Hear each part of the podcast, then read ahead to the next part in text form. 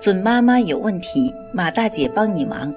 大家晚上好，我是妇产科医生马天平，大家也可以叫我产科马大姐。从事妇产科工作三十余年，一直希望能够为更多的女性朋友排忧解难。感谢大家对我一如既往的支持。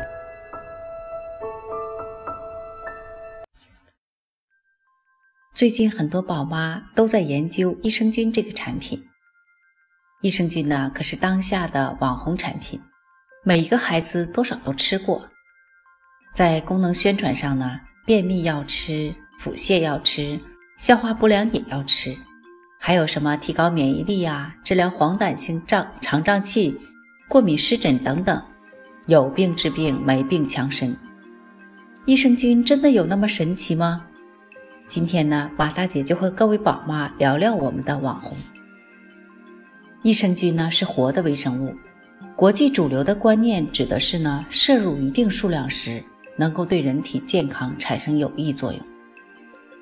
益生菌的分类呢很复杂，国内呢就分了二十多种，每种菌群还分为不同的菌株，产品呢还分为药品、保健品、固体饮料等。如果要写一个益生菌的详细指南呢，十天半个月都说不完。那么益生菌是否益生呢？对于孩子来说呢，到底有哪些疾病有效？我们来仔细说一说。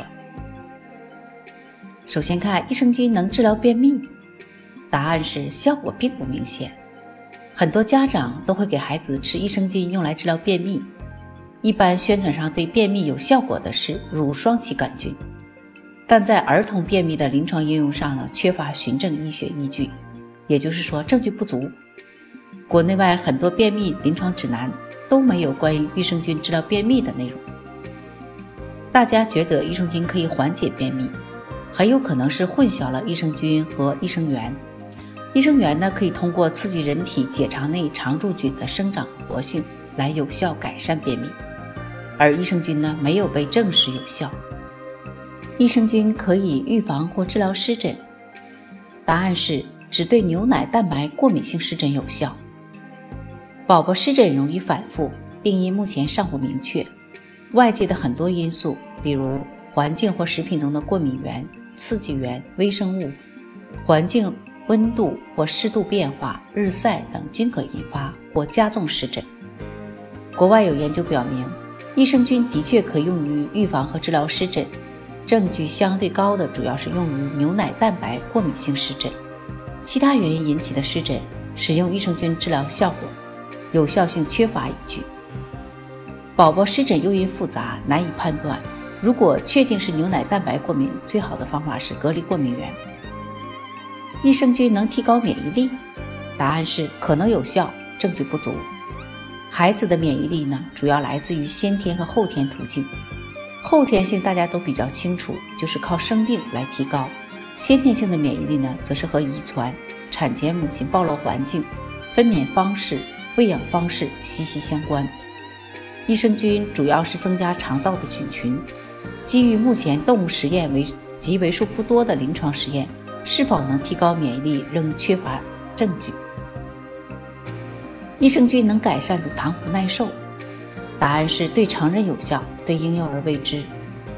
在成人的消化不良疾病中，研究中发现呢，有某些益生菌可以减轻与乳糖消化不良的有关的症状，在缓解成人此类的症状方面呢，具有较高的临床价值。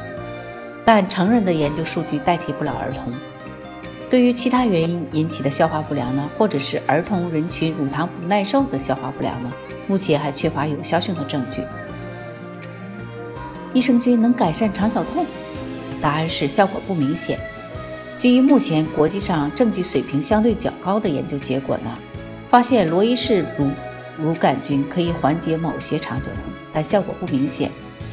宝宝肠绞痛最有效的方法是多拍嗝、做排气操、飞机抱。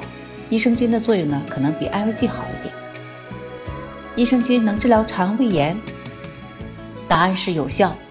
但只针对病毒感染导致的腹泻，某些益生菌呢对治疗儿童急性感染性腹泻具有疗效，尤其是对病毒感染导致的水样腹泻具有显著疗效。对侵袭性细菌导致的腹泻没有明显疗效。如果孩子确诊为病毒性腹泻，生病的早期可以吃布拉酵母菌或鼠李乳杆菌来治疗。不过呢，腹泻治疗也只是辅助治疗。孩子腹泻最严重的治疗呢，还是补液盐。益生菌能缓解抗生素导致的腹泻？答案是有效。很多孩子在使用抗生素后呢，都出现腹泻。益生菌可以治疗儿童抗生素相关性腹泻，但也并不是所有益生菌都有用。证据级别相对较高的呢，只推荐应用布拉酵母菌。给孩子吃活菌类益生菌时呢，与抗生素等药物间隔至少两个小时。孩子长期服用益生菌安全吗？益生菌类至今呢，还是相对较安全的一类产品。至今呢，在全球范围内还没有服用益生菌导致严重毒副作用的报道，但各界观点不一。公众对于益生菌安全性还是颇为担心的。长期用药会不会引起潜在感染？会不会让孩子有耐药性？会不会有产生有害的代谢产物？这一切还没有被证实。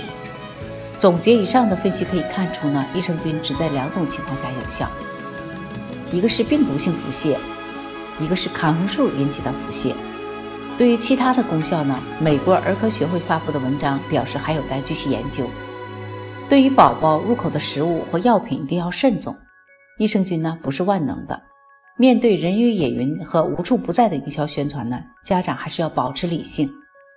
健康的孩子呢不建议把益生菌当做日常补品。如果患有病病毒性腹泻和抗生素引发腹泻，在药物治疗的同时呢，可以辅助用一点抗益生菌，锦上添花。各位宝妈，你们知道怎么应用益生菌了吧？准妈妈有问题，请找产科马大姐。那么今天的分享呢，就到这里了。如果有孕育方面的问题呢，可以加我的助理微信“妈咪助理”，拼音呢就是 M A M I Z H U L I。好，我们期待下期再会。